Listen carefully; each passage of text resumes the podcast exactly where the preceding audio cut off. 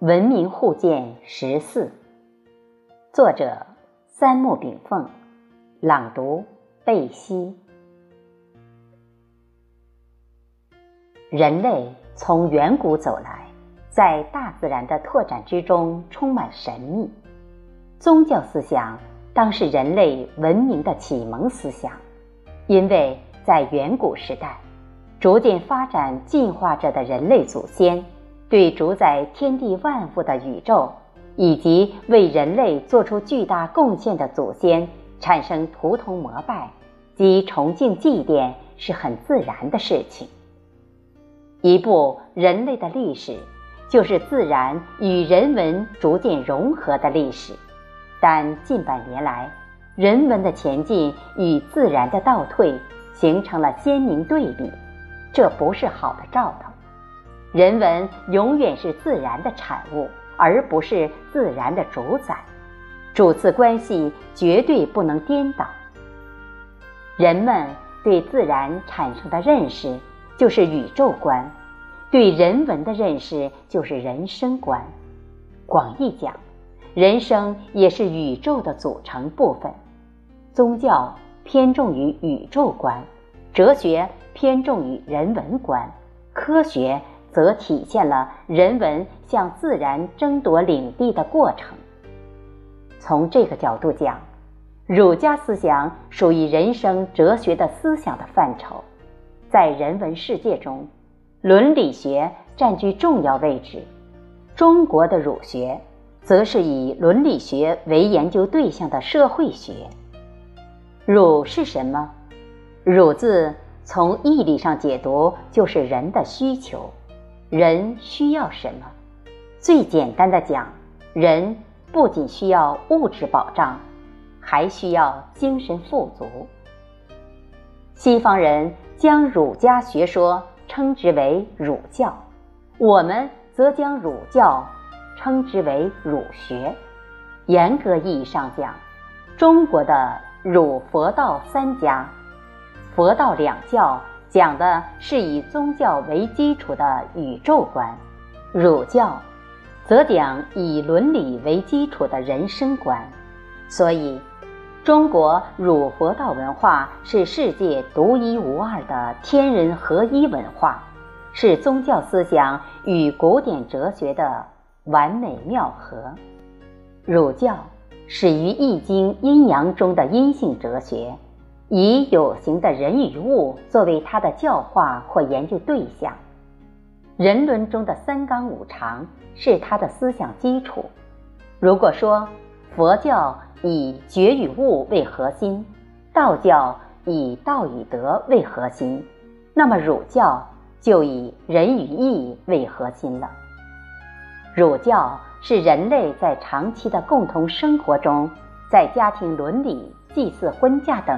发展而来的以仁爱为基础，以道义为处事衡量标准的一种思想价值体系。其创始人孔子被誉为全世界的十大思想家之首。近两千年来，儒家思想作为中华文化的主流意识形态，深深影响着东亚人民的生产生活。儒教是不是宗教？这点不用怀疑。儒家教育为什么不是宗教？它既没有图腾崇拜的对象，也没有神秘玄妙信仰，非常质朴地告诉大家如何使人类秩序井然不乱，使君臣、父子、夫妻等关系和睦共存。所以，它是人文哲学，而不是宗教。春秋之前，国家教育被统治阶级垄断，是上层孩子的学府，穷人的孩子不可能进入学堂。孔子打破了学在官府的体制，开创了有教无类的先河，并被全社会所接受。在汉武帝之前，秦朝推行法家治国，即用严酷的法律治理国家。违背了人伦的自由性、守德性，秦朝二代而亡。汉初推崇道家的黄老思想，实行休养生息、无为而治，结果出现了文景天下大治。自董仲舒提出的罢黜百家、独尊儒术被汉武帝采纳后，儒家思想成为正统思想，开始走向了历史舞台。三纲五常的人伦道德体系也逐渐形成，四书五经成为官学必读。儒家思想崇尚以德政、仁政为基础，以礼治、仁治为补充的治国理念，讲究德主刑辅、刑法并举。这叫秦朝法家的以刑治国的无情法治相比。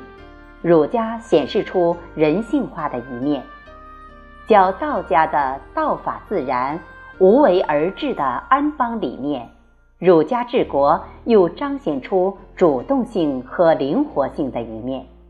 而中国历史上的两次盛世文景贞观之治，又恰好采取了以道家黄老思想为主，以儒家和法家为补充的治国政策完成的。